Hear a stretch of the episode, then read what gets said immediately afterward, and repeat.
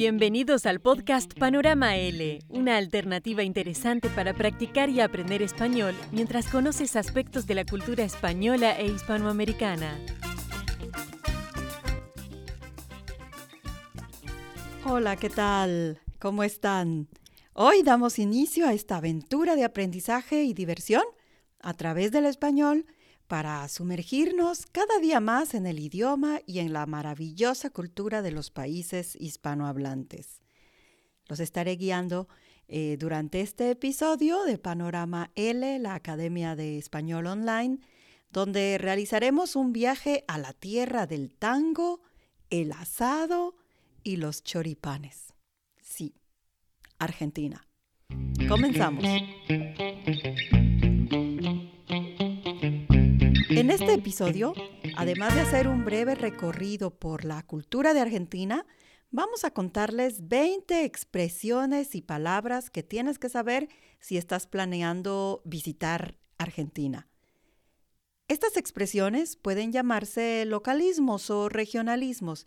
Ya lo hemos dicho antes, eh, son expresiones y palabras que surgen de forma espontánea a través de la comunicación que se da en un grupo social de determinado país, región o ciudad.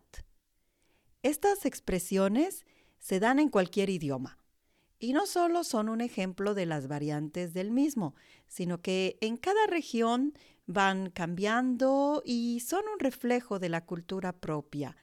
Y bueno, vamos a empezar con estas 20 expresiones y palabras. Palabra número uno, pibe. Mm. Con esta palabra se define a las personas del género masculino en lugar de las palabras típicas que conocemos en otros lados como son hombre, chico, joven o niño. Mayormente se usa para hacer referencia a niños o personas jóvenes. Un ejemplo, los pibes van al boliche. Palabra número dos, che Uy, ¿quién no ha escuchado esta palabra? Es una de las expresiones más típicas y se usa para llamar a otra persona de una manera afectuosa o cercana. Se usa mucho en la cotidianidad para comunicarse. Es casi una muletilla al hablar para los argentinos. Número 3. Bocha o una bocha. Esta palabra tiene varios significados en Argentina. Significa mucho, algo en mucha cantidad, pero también hace referencia a una bola o esfera que es muy utilizada en las tan hermosas heladerías de Buenos Aires. Así que si tú vas a una heladería puedes pedir una bocha de helado.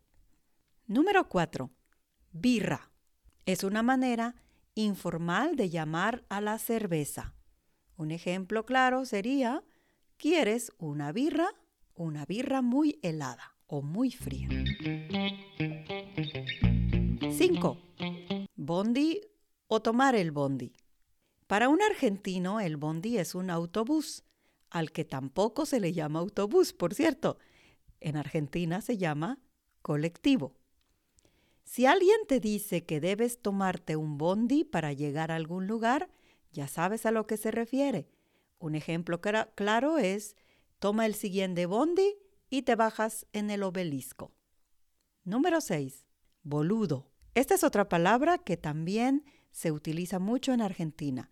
Tiene una connotación negativa que hace referencia a alguien tonto, pero en la cotidianidad entre personas que se conocen y entre, entre amigos, por ejemplo, su uso no tiene nada que ver con, con algo negativo.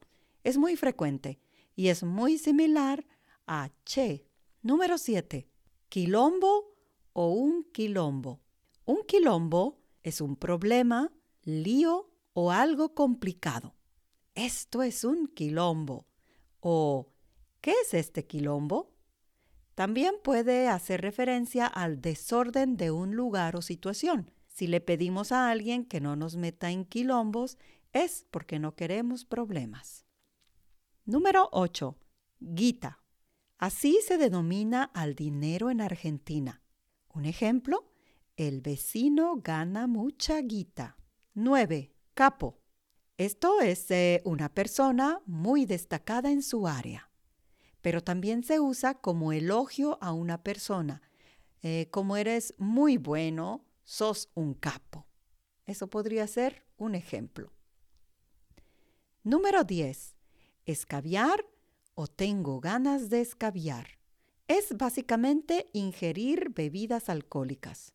Por ejemplo, esta noche vamos a escabiar. Bueno, ¿qué te han parecido estas primeras 10 palabras? Pibe, che, bocha, birra, bondi, boludo, quilombo, guita, capo, escabiar. Nada mal para empezar. Este episodio vamos a hacerlo en dos partes, de manera que puedas primero practicar estas primeras 10 palabras y en el próximo episodio continuamos a partir del número 11 al 20 y la pequeña cápsula cultural.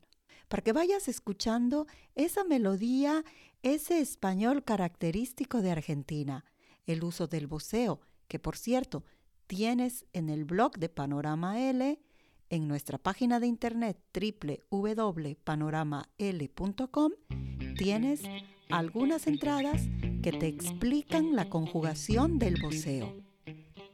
Anímate y aprende español con Panorama L. Soy Yvonne y fue un verdadero placer acompañarte en este viaje de aprendizaje llamado Panorama L. Hasta muy pronto.